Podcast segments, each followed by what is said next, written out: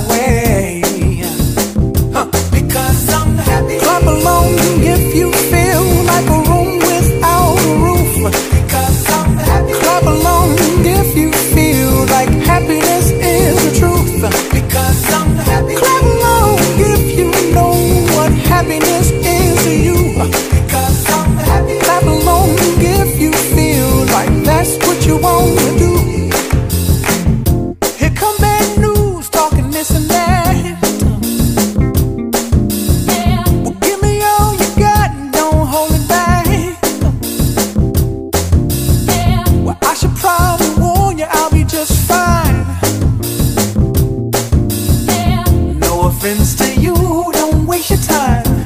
Here's why. A really interesting fact of this song that was very popular in 2013 is that it holds the record for the second highest audience peak for a week on the Hot 10 on Billboard Music Awards with 225.9 million of impressions. Because.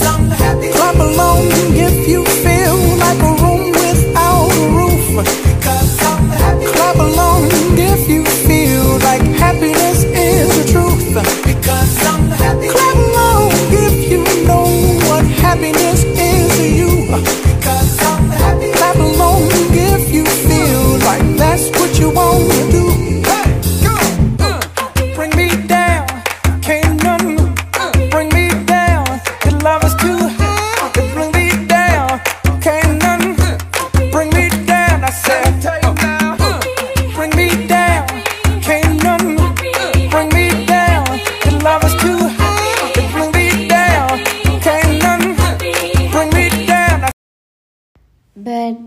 Behind the success of this song? Some people say that Happy came out during a black time of the year when people were feeling lower than they already were given. It was the tale of a recession. So people want songs that really give them a good feeling. The hit of this was perfect.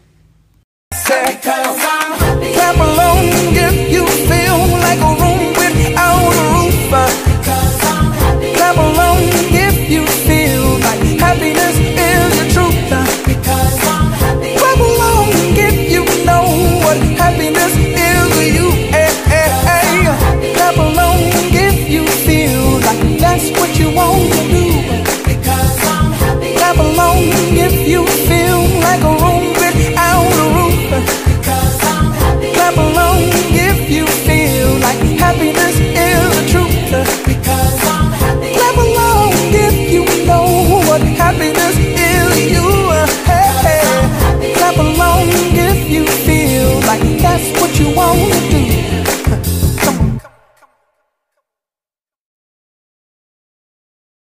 But we are talking about music impact. How do you feel after listening to this song? Are you happy? Are you feeling good or excited? Through past and present studies, music has been examined in multiple facets to see how it has a positive impact on the brain and on the behavior of people because music can reach part of the brain that affect it. Traditional instructions may not come. Musical genders have been an integral part of all societies. A positive impact because it can be used in therapies, but all the way the kids learn the alphabet. But it also has a bad, a bad size, a bad impact more in vulnerable people.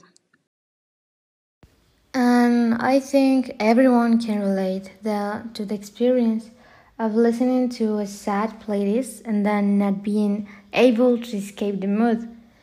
But according to some research, even how we perceive the world around us can be influenced by the music.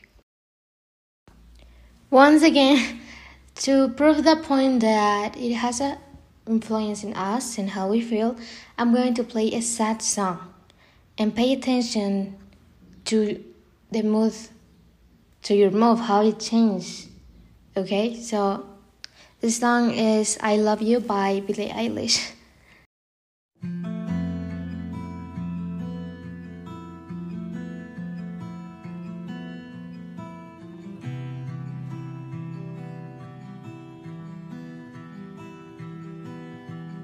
It's not true. Tell me I've been lied to. Crying isn't like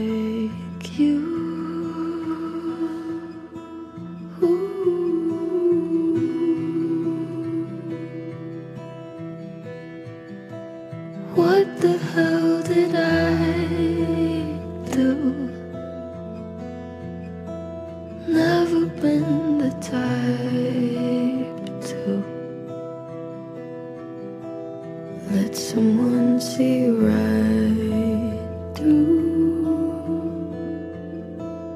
Ooh.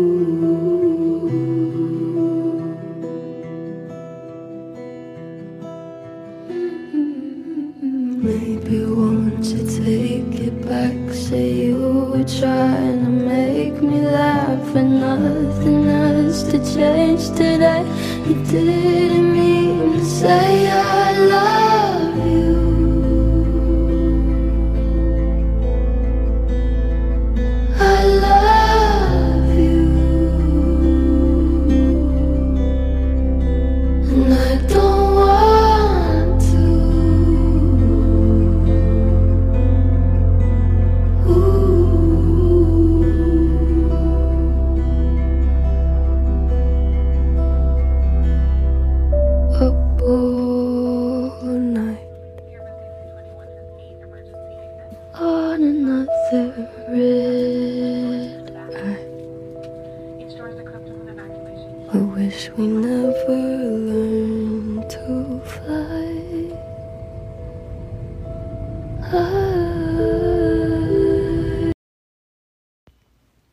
How are you feeling now?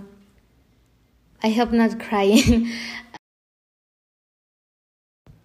and I think it's really important to talk about this because sometimes we are not aware about the influence of music. Uh, for example, in kids, we have to be careful with the music that kids listen to. A paper published in 2003, I guess, in the Journal of Personality and Social Psychology reported that music can incite aggressive thoughts and feelings, so it has a bad size. They did experiments with 75 females and 7 males, college students. Those who heard a violent sound were shown to feel more hostile than those who heard a not violent sound from the same artist and style. So imagine college students. So what happened with the kids? But that's all that I want to say today in this really interesting podcast. I really hope you find this interesting. It's not like the thing I always do to to to get you to give you some information, but I hope you enjoy it and have a good time learning new things and experience new things with music. Um, yeah, see you next week. Thank you for listening to me. This was Way Home. And the next podcast is in Spanish. I hope so. Uh, thank you.